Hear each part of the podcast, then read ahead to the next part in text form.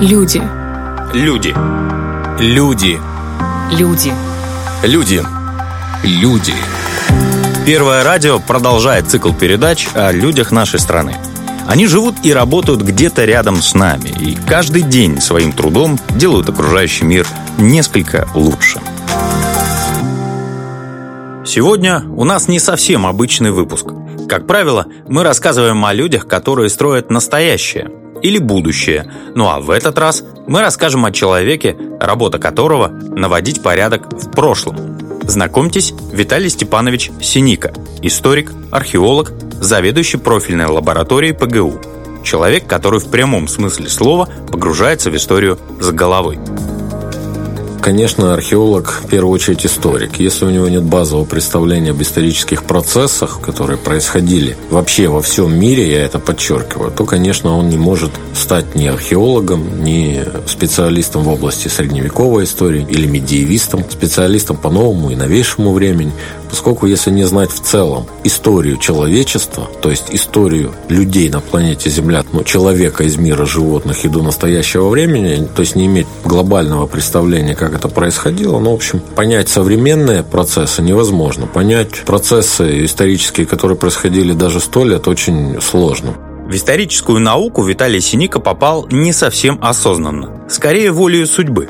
Родился в Дубасарах – После окончания школы поступил учиться на юриста. Не понравилось. Забрал документы, перешел на исторический факультет. Хотел получить хорошее высшее образование, но в тот момент, когда я поступал, э, я даже не мог себе представить, что моей профессией станет археология. Только уже спустя год обучения, когда мы, завершив, собственно, занятия в аудиториях, выехали на студенческую археологическую практику, я попал на раскопки очень интересного памятника скифского могильника. Нам повезло тогда, в 1999 году, поскольку исследовались тогда аристократические, то есть неординарные погребения этого могильника. В захоронениях, ну, во-первых, они были не разграбленными, во-вторых, я увидел сразу много яркого материала. Это меня привлекло. Я помню это как сейчас, поскольку там были золотые серьги в виде львов, кусающих свой хвост, золотые бляшки. Может быть, потому что мое первое соприкосновение с археологией оказалось ну, настолько ярким для меня, во всяком случае. Меня это заинтересовало, я дальше стал этим интересоваться, продолжать ездить в экспедиции. В конце концов, там через несколько лет я понял, что археология – это мое.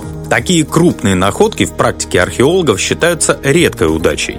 И в этом смысле Виталию Синике действительно повезло – Повседневная же работа археолога во время раскопок – это скрупулезный, изматывающий труд. Исследование памятника – это не просто механический снос некого объема земли, вот перенос его из точки А в точку Б, потом нашли там какую-то могилу, выкопали ее, извлекли кости, собрали вещи и ушли. Нет – все поэтапно, все э, сложно в зависимости от специфики. Ну вот курган, его надо разметить, его надо растрассировать, надо наблюдать за работой тяжелой землеройной техники непрерывно, непрерывно. Поскольку в любой момент под ковшом или под лопатой бульдозера может проступить какое-то дерево, какой-то камень, остатки какого-то сооружения, надо его остановить и дальше переходится в ручной режим работы, поскольку все остальное это ручная работа. Это, собственно, выборка сооружения, расчистка погребения или хозяйственного сооружения. Это фиксация всех находок, это очень важно. Это делается очень точно. Это не просто графическая фиксация на полевом чертеже, это фотографическая фиксация, это привязка глубин всех обнаруженных предметов сооружения на специальных чертежах. То есть это реставрация или консервация вещей в полевых условиях. Это доставка этих находок, опять же, в лабораторию требует некоторые из них невозможно держать, их надо обрабатывать практически, начинать с ними работать, чтобы они не рассыпались, не уничтожились прямо в то же самое время. Сложнее всего археологам приходится с объектами из черных металлов. Некоторые из них в течение столетий настолько подвергаются коррозии, что их приходится восстанавливать практически с нуля, используя различные химические реактивы. Но это ситуации редкие – Гораздо чаще приходится работать с изделиями из керамики или кости. Ну вот самая типичная ситуация, найден, допустим, сосуд в развале, во фрагментах. Каждый из фрагментов надо провести сухую очистку, после этого его надо пропитать особым образом. Потом на протяжении определенного количества времени, чем больше фрагментов, тем дольше пазл собирается, надо подбирать это таким образом, чтобы в итоге выклеить сосуд. Ну, когда фрагментов не хватает, часть из них полностью разваливается, но после этого требуется догиб загипсовка или работа уже специалиста-реставратора. Реставрация артефактов – это лишь полдела. С научной точки зрения гораздо важнее определить, какой культурой, каким народом он был создан. Для этого необходимо определить точный возраст захоронения, а сделать это позволяет современный метод радиоуглеродного датирования. Применим он только к органическим материалам, например, останкам хозяина украшений. А вот уже отталкиваясь от возраста владельца, можно делать более-менее точные предположения о происхождении и его имущества. Приднестровье подобных анализов не проводится. Такие специальные лаборатории, их у нас, во-первых, просто нет. Почему у нас их нет? Потому что, во-первых, стоит оборудование больших денег. Подготовка специалистов, которые умеют работать на этом оборудовании, это большие деньги. Кроме того, это особый режим эксплуатации таких лабораторий, потому что в них есть радиоактивные элементы. Мы отдавали образцы на датирование в Познанскую лабораторию. Это Польша, в Дебреценскую лабораторию, это Венгрия. Часть образцов наши коллеги передавали в Оксфорд, это Британия. Некоторые образцы попали в Америку, Пенсильванский университет. Некоторые образцы были датированы в Киевской радиоуглеродной лаборатории. Это ближайшая к нам лаборатория. Ну, например, на территории Украины только одна такая лаборатория существует. Ну, например, в Республике Молдова ни одной подобной лаборатории не существует и никогда ее не было. Просто установить возраст находки отнюдь недостаточно. Первые стоянки древних людей появились на приднестровских землях около 1 миллиона лет назад, и на протяжении десятков тысячелетий здесь пролегала так называемая приграничная контактная полоса, где взаимодействовали представители различных народов и цивилизаций.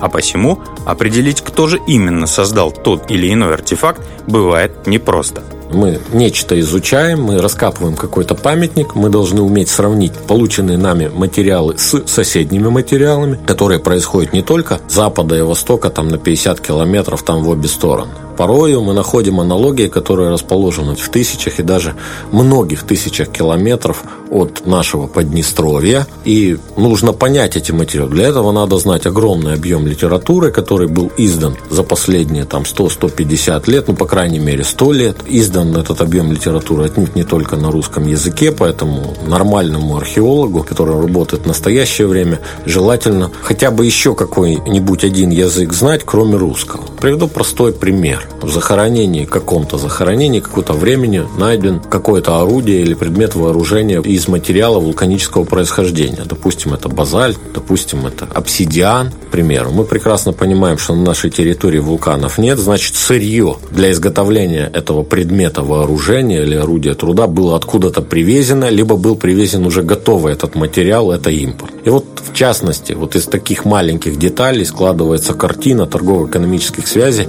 населения нашего региона ну, на любом хронологическом отрезке. Исходя из требуемых знаний, любой археолог – это в первую очередь хороший историк. А исходя из требуемых навыков, он еще и немного химик, немного физик, немного антрополог и зоолог, плюс картограф, плюс чертежник, художник и лишь в самую последнюю очередь авантюрист и охотник за сокровищами. Археологи ищут новую научную информацию, которая позволяет уточнить, скорректировать наши представления, а иногда просто открыть те страницы истории, которые до этого были просто темным пятном, совершенно неизвестно, что в это время происходило здесь на данной территории.